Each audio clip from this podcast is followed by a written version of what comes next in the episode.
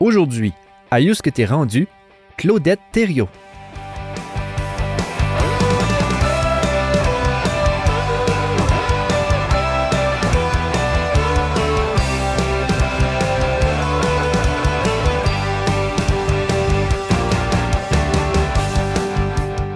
Originaire d'Urbainville, dans la région évangéline à l'île du Prince-Édouard, Claudette Thériault a longuement travaillé à faire avancer la société acadienne dans sa communauté. De plus, elle a eu une élogieuse carrière au sein de la fonction publique fédérale, entre autres comme directrice des affaires européennes pour le ministère des Anciens combattants, un rôle qui lui demandait de s'occuper de sites commémoratifs en Europe. En plus d'un retour sur sa carrière, Claudette discute du Congrès mondial acadien de 2019 où elle a été présidente du comité organisateur.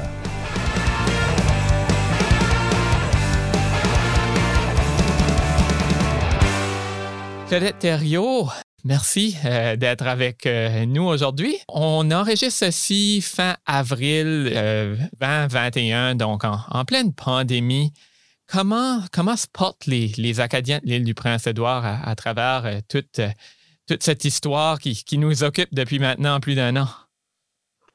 Je pense qu'il faut être un peu créateur, essayer de tenir la communauté motivée et mobiliser aussi, qui est un petit peu plus difficile. Le CMA 2019 a apporté beaucoup à l'île du Prince-Édouard et ça avait créé tout un momentum dans les communautés. Il avait bien hâte un peu reprendre les activités. Il y avait des nouveaux bénévoles qui s'intéressaient et tout ça. Et euh, à cause du COVID, mais ça a vraiment ralenti. Euh, certains projets qui voulaient faire suite au CMA. Alors, dans les communautés, c'est ça, euh, ils ont besoin beaucoup d'initiatives, euh, de créativité pour essayer de créer des soins en ligne ou des, activités un peu restreintes. Mais c'est assez tranquille à l'île du Macédoine. Tu nous parles de, ce CMA-là. Euh, bien sûr, tu étais la, présidente du, comité organisateur. À l'époque, quand la région du sud-est du Nouveau-Brunswick et de l'île du Prince-Édouard a obtenu le CMA, euh, c'était, c'était bien sûr la première fois que l'île accédait et, pouvait accueillir le, Congrès mondial acadien sur, sur la terre acadienne de, l'île. Parle-nous un peu de la, genèse de ce projet-là. Où est-ce que, où est-ce que ça avait commencé? Où est-ce que, que, que, tous les, les, morceaux se sont mis ensemble du côté du comité organisateur? Je pense qu'il faut commencer à donner le crédit à, notre cher ami Marc Chouinard, qui présidait le comité de mise en nomination.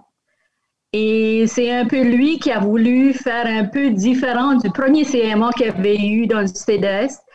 Puis euh, peut-être inviter un partenaire. Et là, ils ont pensé à l'île du Prince-Édouard qui pourrait s'associer avec le Sud-Est pour présenter la candidature du Sud-Est et du Prince-Édouard. Alors, ils ont approché l'île du Prince-Édouard la communauté acadienne a un peu hésité au début. Euh, ils ont pris un peu de temps à répondre à, Marc et son équipe parce que l'île du Prince-Édouard, ça dit peut-être nous autres aussi, on peut soumettre une candidature simplement pour la communauté de l'île du Prince-Édouard. Mais après avoir fait un peu une recherche, des consultations, et on, a vite, on s'est vite aperçu. Moi, j'étais vice-présidente de la Société Saint-Thomas d'Aquin dans le temps. Et euh, on s'est vite aperçu qu'on n'avait pas les ressources puis la base de bénévolat qu'on avait besoin pour organiser un CMA 2019 à l'île du Prince-Édouard. Alors là, ça fait plaisir de se joindre avec le Sud-Est pour soumettre la candidature. Et euh, on avait créé un protocole entre la communauté acadienne de l'île et le sud-est. Par exemple, on voulait avoir une activité majeure à l'île du Prince-Édouard. On voulait avoir un certain nombre de membres au, conseil d'administration. Puis on voulait qu'il y ait des, liens qui allaient se continuer. Alors, c'est ça, on a siégé, moi, je siégeais au comité de mise en candidature avec des gens comme Aubry Cormier, Alcide euh, Janito Bernard aussi euh, dans le temps. Et euh, après, quand on a eu le CMA, on a créé le comité organisateur et l'île avait quatre sièges sur les 13 membres. Et c'était moi-même, Rachel Gauthier, Charles Duguay et Caitlin Gill. Mm-hmm. Et euh, c'est en décembre 2014 que j'ai été nommée euh, la présidente. À ma grande surprise. un détail que tu mentionnes, Claudette, tu dis à l'époque, l'île du Prince-Édouard n'était pas certaine s'il pouvait accueillir le, Congrès seul. La décision a été faite, non, on va joindre nos forces au sud-est du Nouveau-Brunswick. Maintenant que le congrès est terminé, qu'on regarde vers l'arrière, est-ce que tu penses que pour les éditions à venir, que l'île serait maintenant serait capable d'accueillir le congrès lui-même? Ou par elle-même plutôt? Euh, possiblement. Euh, le congrès, certain de l'avoir fait avec le Sud-Est, c'était tout un processus d'apprentissage. Mm-hmm on a formé des gens, je pense à Emmanuelle Leblanc, qui était la directrice artistique pour Bisco chez Abram Village. Alors maintenant, elle, c'est sûr qu'elle pourrait prendre la, relève. Et il y en a beaucoup d'autres aussi qui ont participé. Je pense à Adrien Buot qui travaille avec toi au niveau du protocole. Il y a plusieurs jeunes qui ont participé. Alors, on a des nouveaux leaders euh, dans ce sens-là. Alors, je dirais que ça serait à y penser sérieusement et on sait qu'on a une certaine infrastructure pour le faire. Et euh, oui, ça pourrait être une possibilité. Puis aussi, les réalités du Congrès comme tel, d'accueillir le Congrès, ont changé depuis le, Congrès de 2019. On parle maintenant d'un Congrès qui est un peu plus court, qui est un peu plus condensé. Donc, je présume que ça aussi, ça pourrait aider. Là. Oui, absolument. C'est justement ça. Il y a des nouveaux euh, critères. Euh, qui font que peut-être ça serait plus facile d'être hôte d'un prochain CMA dans, dans le futur. On, est euh, presque deux ans après le congrès. qu'est-ce, qu'est-ce que les souvenirs qui t'ont marqué? Qu'est-ce que, tu, gardes avec toi encore de ce congrès-là?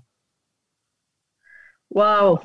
Il y a tellement de souvenirs et tellement de, beaux moments que j'ai passés. Je vais en nommer quelques-uns certainement le, l'entraide et la collaboration entre le Sud-Est et l'île du Prince-Édouard, c'était remarquable. Nous, à l'île du Prince-Édouard, comme petite communauté, on dirait qu'on a toujours l'impression qu'il faut toujours euh, parler deux fois plus fort, travailler deux fois plus fort, vu qu'on est une petite communauté, pour faire sûr qu'on a notre part dans un grand projet comme le CMA.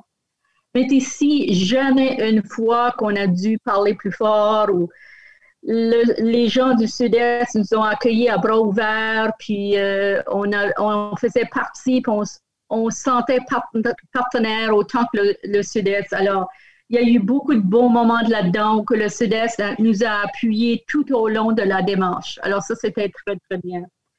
Puis un autre, j'avais toujours du plaisir à aller au bureau puis rencontrer les jeunes.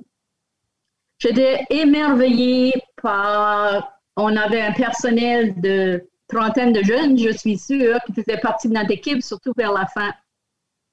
Et de leur parler et de voir leur passion qu'ils avaient pour travailler pour le CMA et des nouvelles idées.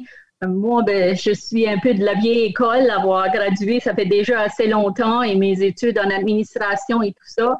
Et euh, je trouvais ça tellement intéressant et souvent très impressionné par ces jeunes-là. Plusieurs, la plupart étaient des universitaires qui avaient des différentes idées, des différentes options. Puis euh, je trouvais qu'ils n'avaient absolument pas peur du défi. Ils évaluaient bien l'environnement et tout ça, mais eux autres, ils avaient moins peur du risque que moi. Il était prêt à s'aventurer dans des, dans des inconnus, euh, à essayer des nouvelles démarches et tout ça. Et nous autres, moi, ça me motivait énormément. Après avoir été à Moncton et passé un après-midi avec eux et, parler euh, individuellement, souvent, je prenais le temps de faire le tour. Je m'en revenais, j'étais pleine d'énergie. Euh. il me donnait énormément d'énergie, il me donnait la confiance que le CMA est en bonne main. On, parle de cette confiance-là que tu as pu trouver chez les jeunes. Euh, qui, travaillaient, oui, pour le, CMA. Tu en as mentionné, tu en as nommé quelques-uns tout à l'heure aussi. Est-ce que est-ce que c'est quelque chose de nouveau selon toi ou est-ce qu'à ton époque, euh, tu penses que les jeunes avaient aussi cette confiance-là, euh, avaient le goût de prendre des risques? Est-ce que c'est juste synonyme de, de, l'âge ou c'est vraiment quelque chose de nouveau qu'on trouve dans la société acadienne? C'est drôle, tu me poses la question parce que je, pense qu'à leur âge, mm-hmm. j'étais aussi passionnée pour l'Acadie. Puis euh, je sais que je démontrais aussi déjà un leadership très jeune. Mais rendu euh, dans la soixantaine, puis de voir ces jeunes-là, ben, c'est rassurant que l'Acadie est en bonne main et la relève est là. Et euh, oui, pour moi, c'est une grande, grande fierté. Tu, tu, parles que dans ta jeunesse, euh, il y avait une place importante pour l'Acadie. Ça, ça, vient d'où? Ça a commencé comment? Tu te rappelles de, des premières fois? Je pense que ça, ça devient de ma famille. Euh, alors moi, euh, j'ai mes premières années, ça a été dans la maison chez mon père. Alors il y avait plusieurs générations mhm. euh, qui vivaient dans la famille. Il y avait ma grand-mère qui était une enseignante. Elle avait des jumelles qui étaient tous les deux enseignantes. Mon père qui a été aussi étudié à Saint-Anne-de-la-Pocatière en agriculture. Puis mes arrière-grands-parents aussi étaient des leaders dans la communauté on était entouré de ça. Euh, mon père était très fier de sa communauté. Il contribuait beaucoup à la communauté. Euh, il y avait des mononcles et des matantes qui restaient aussi à la maison, faisaient partie de la commission scolaire. Ils faisaient, mes arrière-grands-parents étaient les, les premiers euh, au niveau de l'exposition agricole. Et Urbainville ben, est nommé après mon arrière-arrière-grand-père. Alors, qui est juste là un signe, c'était certainement un, pionnier du village et un leader du village. Alors, j'ai toujours été entourée de ça et que le français aussi était important, notre langue, c'était très, très important. L'éducation, c'était important. Et en, gros, euh, l'Acadie, notre communauté, euh, euh, on vivait de là-dedans. Moi, c'était mon quotidien. Tu as mentionné un petit détail qui, qui m'a surpris, le fait que ton père avait étudié en agriculture à la Pocatière. Un, c'est loin de l'île du Prince-Édouard. Puis aller même encore aujourd'hui des études en agriculture, c'est quelque chose d'assez rare. Il t'en a déjà parlé de où est-ce que ça venait, ça? Oh, mon père, on nous en parlait presque tous les jours. Il était tellement content de dire qu'il avait étudié à Saint-Anne-la-Pocatière. Alors, mon père avait 18-19 ans. Il a reçu une bourse de la Société euh, Saint-Amoin d'Aquin, la Société acadienne et francophone de l'île, pour aller étudier euh, comme agronome. Euh, il y avait, je sais qu'il y avait quelqu'un de Duvar qui avait été avec lui, un Desmond Arsenault et peut-être d'autres de l'île aussi. Alors, oui, il est quitté puis aller là-bas. On restait sur une petite ferme à l'époque.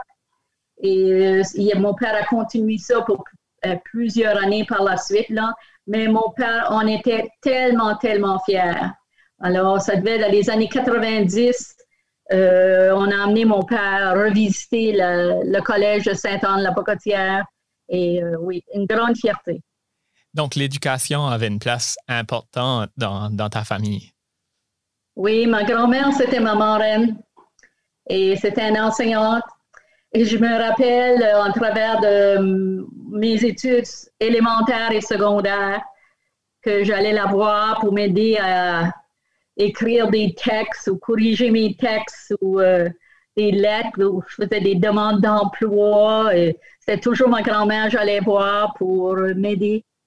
Et aussi, j'étais la première à aller à l'université. Alors, c'était une fierté pour, pour la famille que j'allais poursuivre mes études. Euh, à l'époque, tu as, fait tes études à, l'Université de Moncton.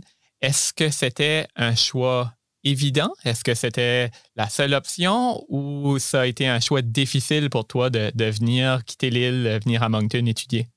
C'était un choix facile parce qu'on était quatre amis très proches puis les trois autres allaient à Moncton. Puis je ne sais pas si c'était automatique, si vous voulez étudier en français. Puis moi, il n'y avait pas question que j'allais étudier en anglais. Mhm. Alors c'était automatique que j'allais en français. Mais, alors moi, je voulais suivre mes amis pour la Moncton. Puis mon ambition, c'était devenir secrétaire. Alors, on n'avait pas de conseiller en orientation dans le temps à l'école. Alors, j'ai étudié le, calendrier de cours et tout ça de l'Université de Moncton. Puis le plus proche que je trouvais, c'était en administration. Alors, je me suis inscrite en administration. Puis, ben, ça n'a pas pris longtemps de m'apercevoir que je n'allais pas apprendre à devenir secrétaire en administration. Mais qu'est-ce qui a été ma grande surprise était que j'étais une parmi deux ou trois filles avec tous des, tous des garçons qui étaient avec moi aux études. Parce que moi, j'ai été à Moncton de 72 à 76. Et il y avait très, très, très peu de femmes en administration à cette époque-là. C'est beau de voir aujourd'hui que ça a changé. À cette époque-là, il y avait très, très peu de femmes. Et j'ai adoré mes quatre ans à Moncton, mes cours de marketing, management. Euh, euh, j'étais vraiment dans, dans ça que je voulais. C'était ça mon rêve de faire, de, continuer à être leader et euh, être en administration. Mais c'était justement ça que j'étais en train d'étudier, euh, le leadership, le management. Euh. Est-ce qu'à l'époque, on te faisait sentir parfois que tu n'avais peut-être pas ta place comme femme? Ou, euh, tu, ou c'est pas quelque chose que tu as vécu? Oh oui, on se faisait taquiner énormément. Ben, moi, je me faisais taquiner pour deux choses. Je me faisais taquiner parce que j'étais une femme, puis je me faisais taquiner parce que j'avais un différent accent. Mm-hmm. Parce qu'il faut dire qu'à l'Université de Moncton, euh, les, les gens d'Edmundston étudiaient deux ans euh, à Edmundston, puis là, ils venaient à Moncton après pour terminer. Puis là, tu avais tout. Là, l'accent des Bréons et des gens de l'île, c'était très différent. Alors, quand je devais faire une présentation devant la classe, là, euh, je me faisais taquiner pour moi. Ben, c'était prenais pas, c'était pas de l'intimidation, c'était, euh, mais euh, je me le faisais dire. Là. Ouais. C'est sûr qu'au début aussi en français, j'ai eu un petit peu de misère. On dirait que mon français peut-être moins fort que, que d'autres élèves qui venaient peut-être des écoles d'ailleurs, mais je m'en suis bien sortie. Lors de ton parcours universitaire, est-ce que c'était évident ou même important pour toi de revenir à l'île du Prince-Édouard une fois que les études étaient complétées? Euh, oui, parce que je voulais continuer à contribuer à la communauté de l'île et essayer de faire une différence.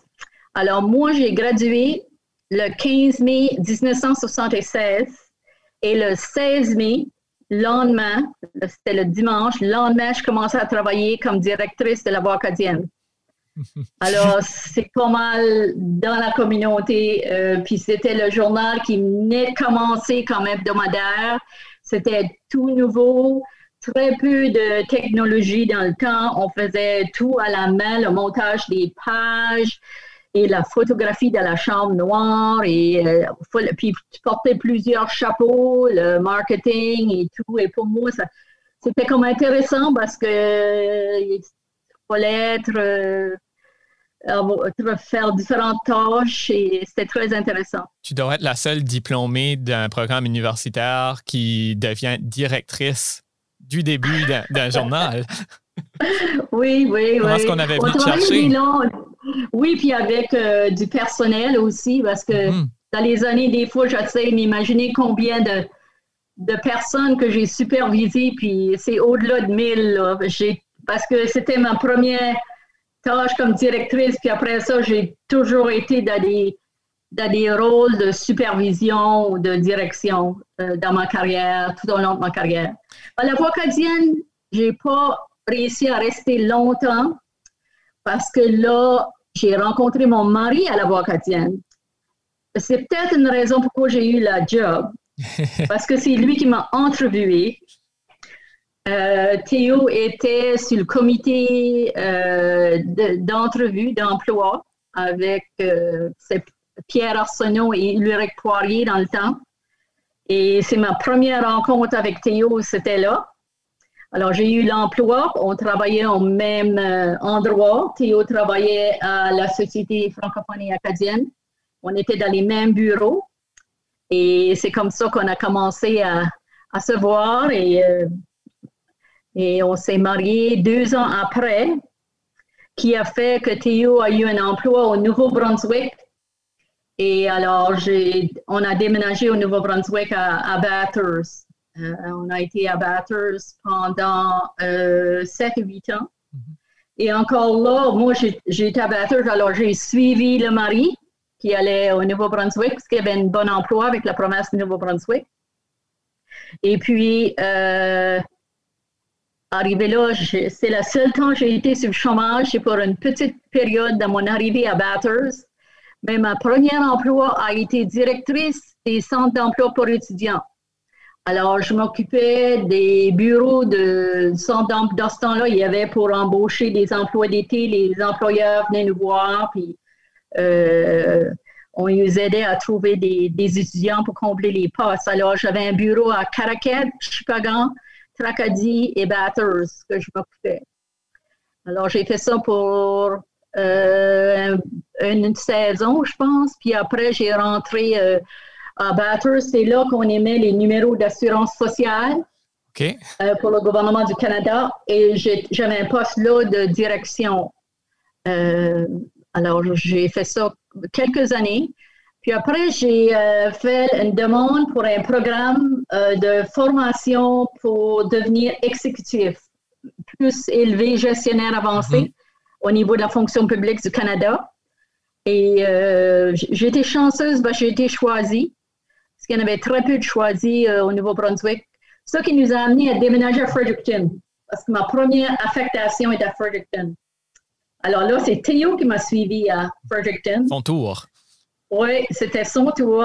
Puis euh, ça s'appelait Emploi Immigration Canada dans le temps. Et j'avais un poste là euh, avec le directeur général. Mais on n'a pas, ça a été un court séjour à Fredericton. Parce que la fièvre pour revenir à l'île euh, nous a pris. Mhm. Puis Théo a eu le poste de directeur général de la Société Saint-Roch-d'Aquin dans le temps. Alors, je l'ai suivi et puis, euh, ça, c'était en 86.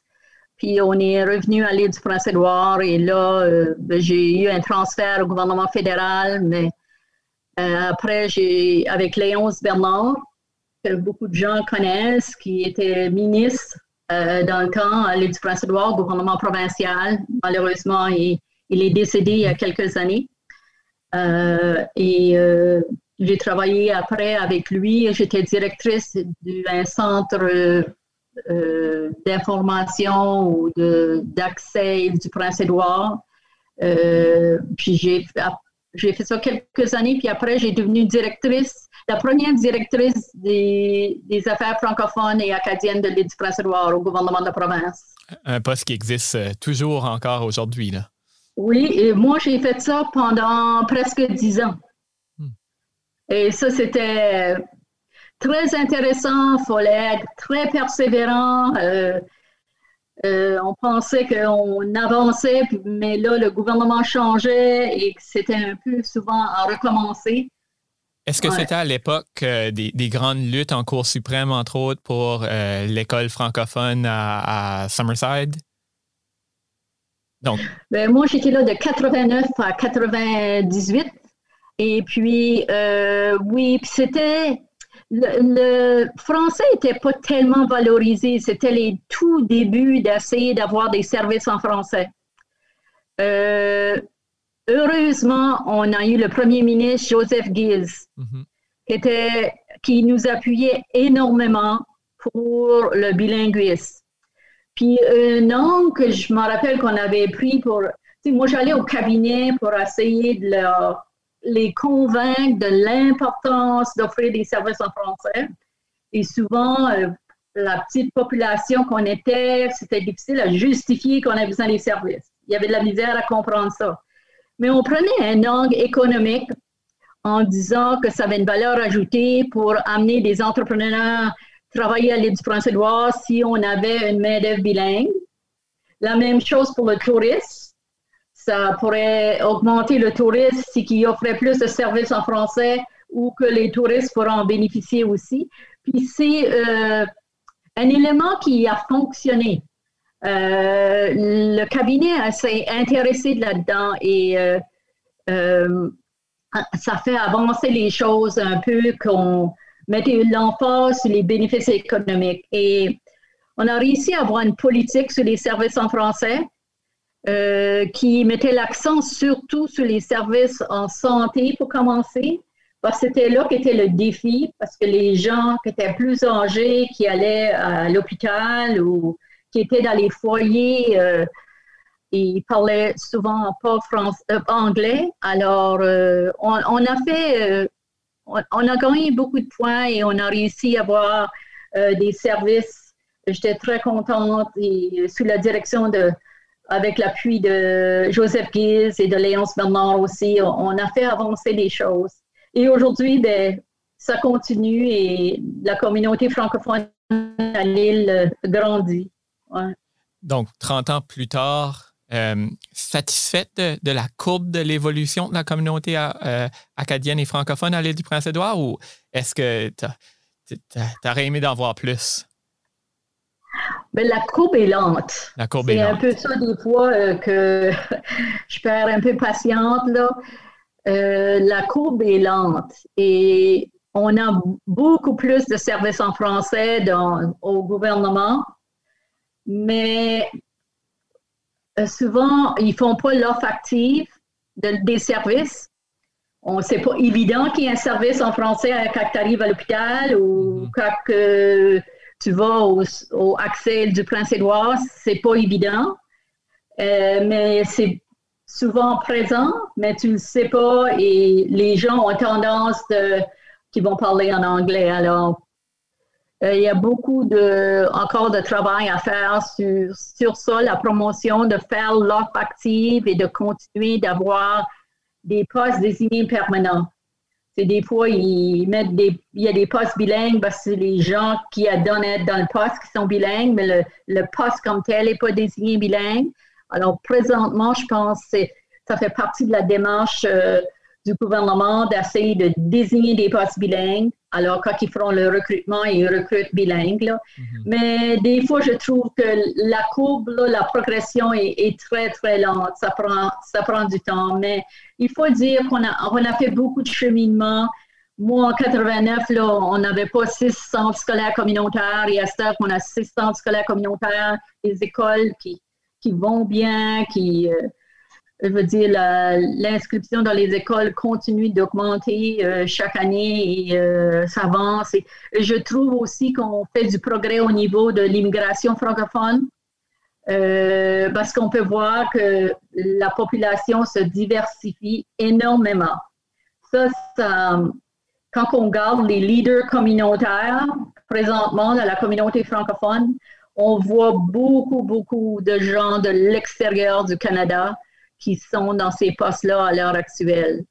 Et puis, je trouve c'est bien, mais le profil de la communauté acadienne et francophone a beaucoup, beaucoup changé dans les derniers 30 ans, énormément changé. Où, est la place de l'Acadie dans tout ça? c'est souvent une question qu'on amène quand on voit les profils de nos communautés euh, changer. Selon toi, que, que va rester de l'Acadie euh, à l'île du Prince-Édouard dans, 10, 20, 30 ans?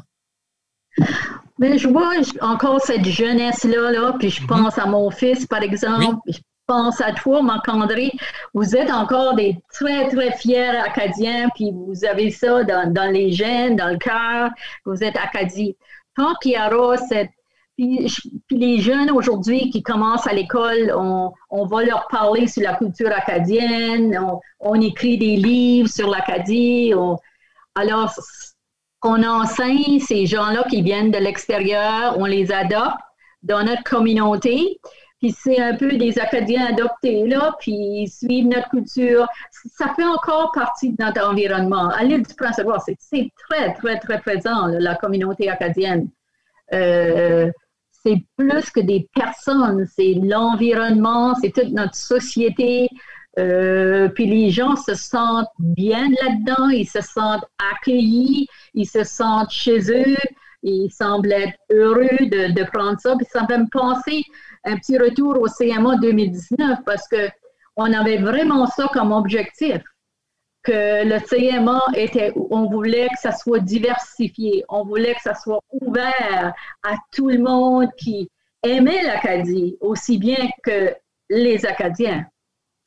Je me permets de revenir sur, ta carrière dans la, fonction publique.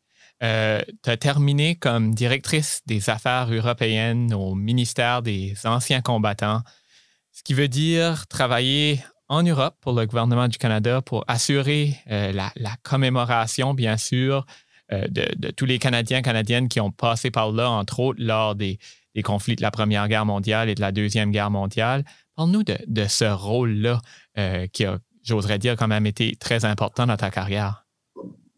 Oui, puis euh, je parlais un petit peu avant de m'arriver en France parce que c'est à partir de quelques années avant que j'ai été chanceuse. J'avais mis mon nom pour faire participer à une, une commémoration qui avait lieu en France pour euh, le 65e anniversaire de la bataille de Normandie.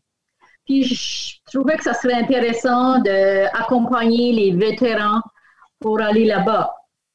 Alors, j'ai mis mon nom. Les employés étaient invités du ministère des Anciens combattants pour mettre leur nom s'ils voulaient aller accompagner des anciens combattants pour aller là. Moi, je trouvais que ça allait, être une expérience incroyable.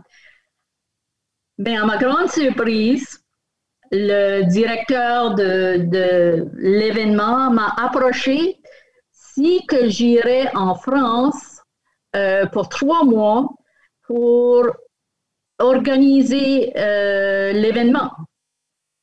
Euh, c'était l'événement qui allait avoir lieu au, au cimetière de Béni-sur-Mer, où il y a les, un cimetière canadien. Mm-hmm.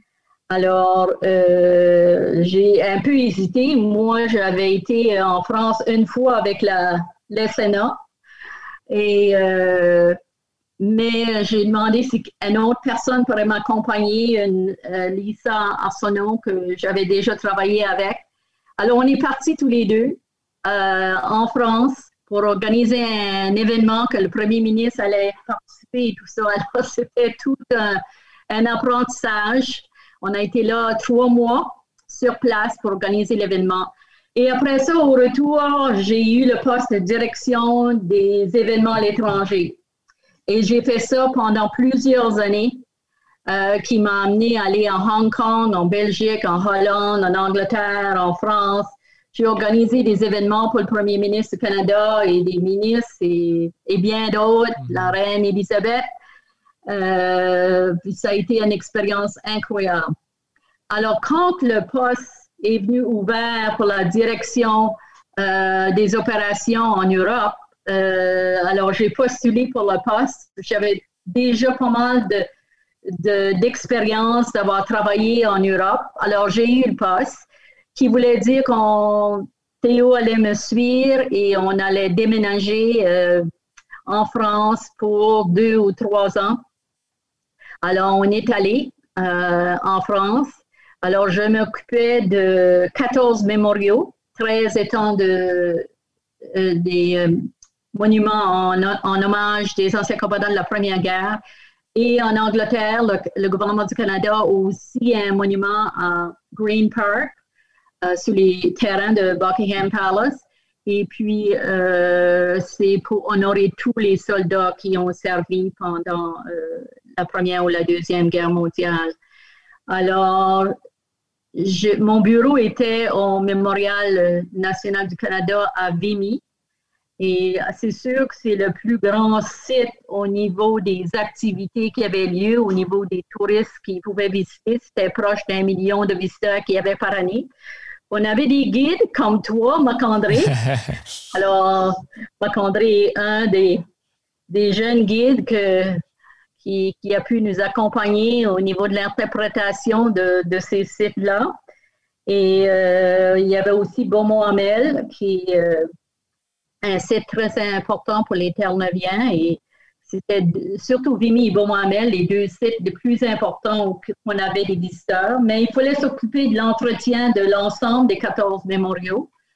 Euh, alors, ça faisait, puis les mémoriaux sont, il y en a plusieurs en, Belgique aussi, et d'organiser des commémorations et on avait des visites souvent. Euh, Marc-André a fait visiter beaucoup de dignitaires. On avait des ambassadeurs et des ministres et des premiers ministres euh, du Canada et d'un peu partout qui venaient pour des visites. Alors, on devait euh, suivre le protocole et de, les recevoir, mais c'était toujours très, très plaisant parce qu'ils étaient toujours très reconnaissants de, la tournée qu'on pouvait leur faire et les services qu'on leur rendait. Alors, à Vimy, on avait une douzaine de guides par semestre, un peu. Je pense qu'on avait euh, trois semestres par année. Euh, et on avait une rotation. Là, il y avait toujours la formation et, euh, de ces jeunes-là avec le ministère de la Défense nationale. Et, les jeunes adoraient ça de, de faire ça. Alors, j'étais encore là entourée de jeunes que j'appréciais énormément et que on pouvait leur faire vivre de belles expériences et qu'eux autres, en même temps, en bénéficiaient pour connaître un peu davantage l'Europe et tout ça. Pour moi, ça a été une expérience vraiment extraordinaire. Euh, on avait notre propre budget, on se rapportait au bureau de, Charlottetown, au ministère des Anciens combattants, et j'ai rencontré énormément de gens, oh, des amis euh, qui sont des amis à vie. Euh, justement, on parlait à, des gens hier de, de, ce coin-là, du Pas-de-Calais, et euh, de très belle expérience et aussi de, de pouvoir en bénéficier pour apprécier la culture de ce coin-là et de voir comment les gens vivaient là-bas. Euh, différentes nourritures, différentes activités, différentes manières de, faire les choses. Puis euh, on a eu beaucoup, beaucoup de visiteurs pendant la période qu'on a été là aussi. On a accueilli beaucoup de gens de la famille de, de chez nous. Très belle expérience. Aussi, à l'époque, ça a été le moment de la restauration, n'est-ce pas, du, du, monument de, national du Canada à Vimy. Euh, ça devait être un, projet d'envergure que tu as su euh, piloter? il faut dire que le, quand moi je suis arrivée pour être employée en France, le monument avait fini d'être restauré. D'accord. Parce qu'il visait pour le restaurer pour le 90e anniversaire de la bataille de Vimy, qui mhm. a été un événement que j'ai dirigé. Alors, euh, ça, j'ai passé beaucoup, beaucoup de temps en France euh, pour organiser cet événement-là, mais je ne vivais pas en France. D'accord. En 2007, ça a été, euh, il y a eu au-delà de 5000 Canadiens qui sont venus pour cet événement-là, qui ont fait le voyage en France pour euh, souligner le 90e anniversaire de la bataille de Vinimi, qui était de la Première Guerre. L'événement avait amené 22 000 personnes sur le site même. on avait le, président français, on avait euh, le premier ministre du Canada, le ministre des Anciens combattants. C'est là que la reine Élisabeth était là euh, avec le prince Philippe. Et ça avait été toute une organisation, beaucoup de protocoles et on avait énormément de jeunes étudiants qui étaient là aussi présents pour cet événement-là. Quand tu penses à la, commémoration, clairement, c'est quelque chose d'important pour les Canadiens, mais j'oserais dire c'est quelque chose qui change.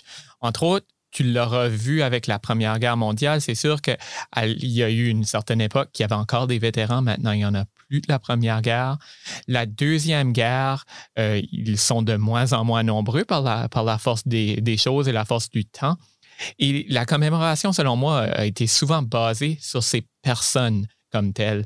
Maintenant que ces personnes-là deviennent de moins en moins présentes, comment tu penses que la commémoration, ce devoir de souvenir-là va se porter? C'est une très bonne question. Euh, il reste très peu d'anciens combattants de la Deuxième Guerre. Le ministère des Anciens combattants a essayé le, mieux possible de, d'enregistrer ces gens-là qui racontaient leurs histoires, mais à une époque, il était très réticent à raconter leurs expériences euh, qu'ils avaient vécues pendant la Deuxième Guerre. Plus qu'ils vieillissaient, euh, mais rendu à 80, on dirait qu'ils s'ouvraient un peu plus, mais il y avait encore beaucoup de, de douleur de, de, raconter ça. Et aujourd'hui, mais y a des gens qui écrivent des livres, on les demandait souvent d'aller faire des sessions dans les écoles pour leur, raconter et montrer les monuments et tout ça. Il y a beaucoup de voyages qui se font à l'extérieur.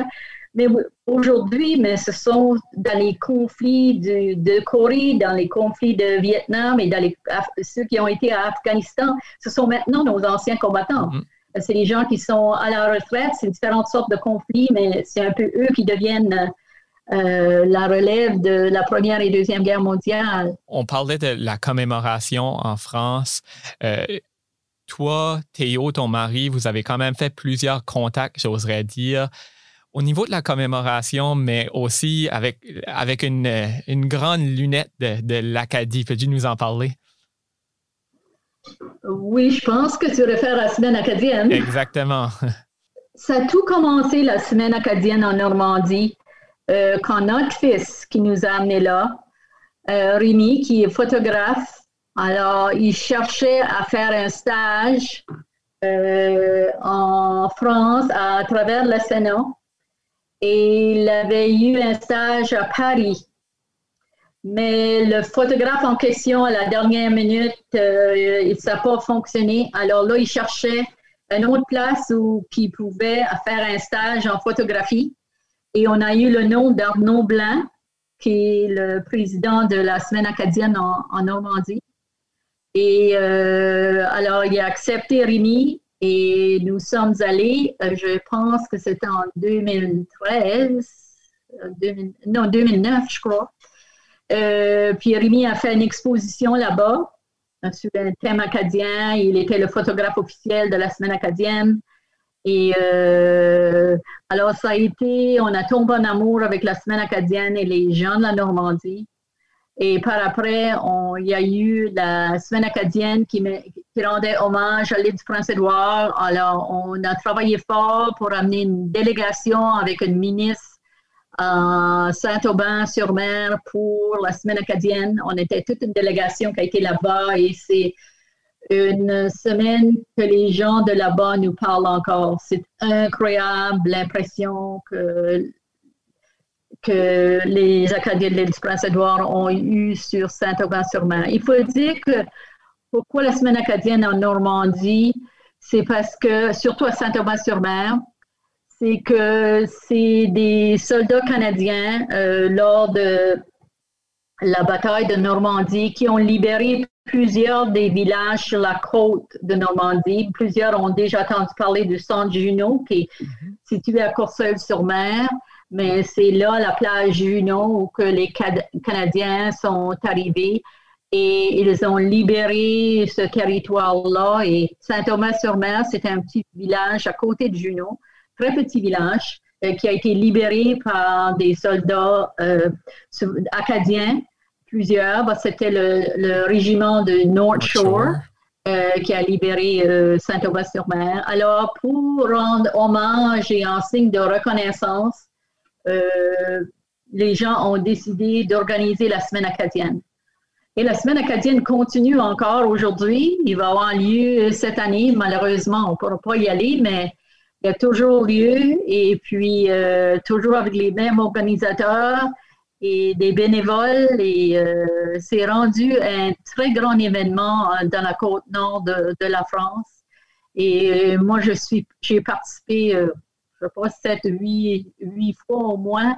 Euh, puis euh, c'est très, très bien. Puis les gens nous adorent parce qu'on vient de l'Acadie. Euh, ils aiment ça. Puis j'avais été donner des conférences sur le également lors de la semaine acadienne. Et c'était dans un théâtre et de, je sais pas, 300, 400 personnes. Et les gens étaient debout, il n'y avait pas assez de place. D'ailleurs, si je ne me trompe pas, pour l'édition de cette année, il y aura une petite touche euh, de l'île du Prince-Édouard et du Congrès mondial acadien qui sera là. Alors, euh, oui, justement, lors du CMA, euh, la Galerie de la Palette, qui est un groupe de la région évangéline, des artistes bénévoles, qui ont décidé de faire une exposition sur la rue. Alors, ils ont fait des peintures qui représentaient pour eux euh, l'Acadie ou des différentes étapes de l'Acadie, des périodes de l'Acadie. Et ils avaient exposé leurs peintures dans chacune des maisons du, en entourant le site, ce qui allait être l'ouverture officielle, mais dans les maisons qui filaient jusqu'à l'école. Euh, je pense qu'il y en avait une trentaine. Alors, ils ont été invités de présenter euh, l'exposition lors de la semaine acadienne en Normandie cet été. Ils ne vont pas envoyer les peintures, parce que c'est assez énorme au niveau de mhm. chaque peinture. Alors, ils ont fait des photos des peintures Et là-bas, ils ont imprimé les peintures sur des grands panneaux.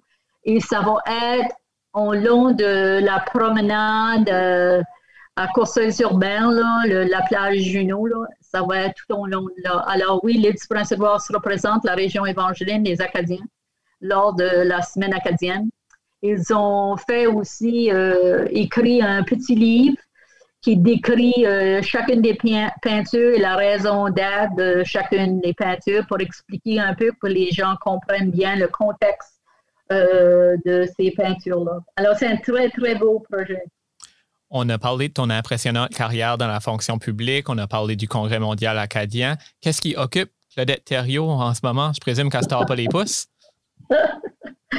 Mais savez-vous que j'ai pris, euh, j'ai trouvé un vide après avoir euh, terminé le CMA, euh, parce que le CMA, c'était presque un emploi à plein temps. Là. Je, m'y mettais dedans en plein, c'était du bénévolat. Et alors là, j'ai un peu cherché que j'allais faire par la suite. C'est sûr que j'ai eu, j'ai été malade, alors j'ai eu cancer pour la deuxième fois.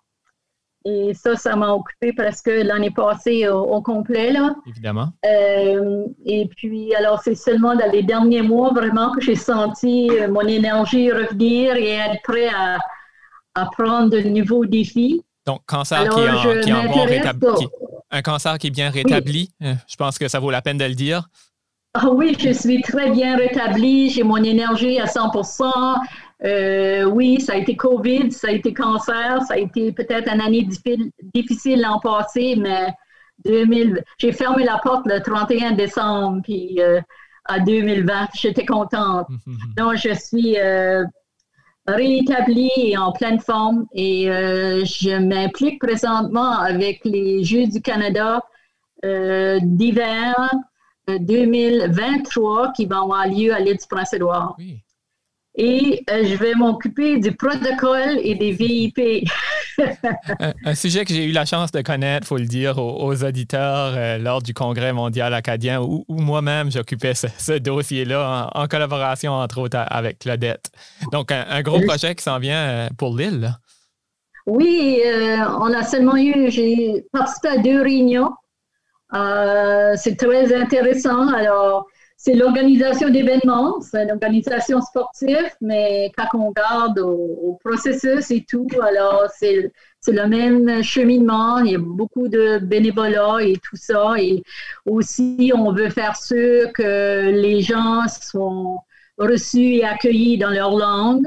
Alors les langues officielles deviennent importantes et c'est ça un peu c'est une chose qui m'a motivée peut-être à, mhm. vouloir faire une contribution parce que je voulais que la communauté francophone de l'île ait sa place et encourager d'autres aussi de mettre leur nom comme bénévole pour qu'on ait un gros bassin de, francophones qui peuvent accueillir les gens d'autres provinces dans leur langue.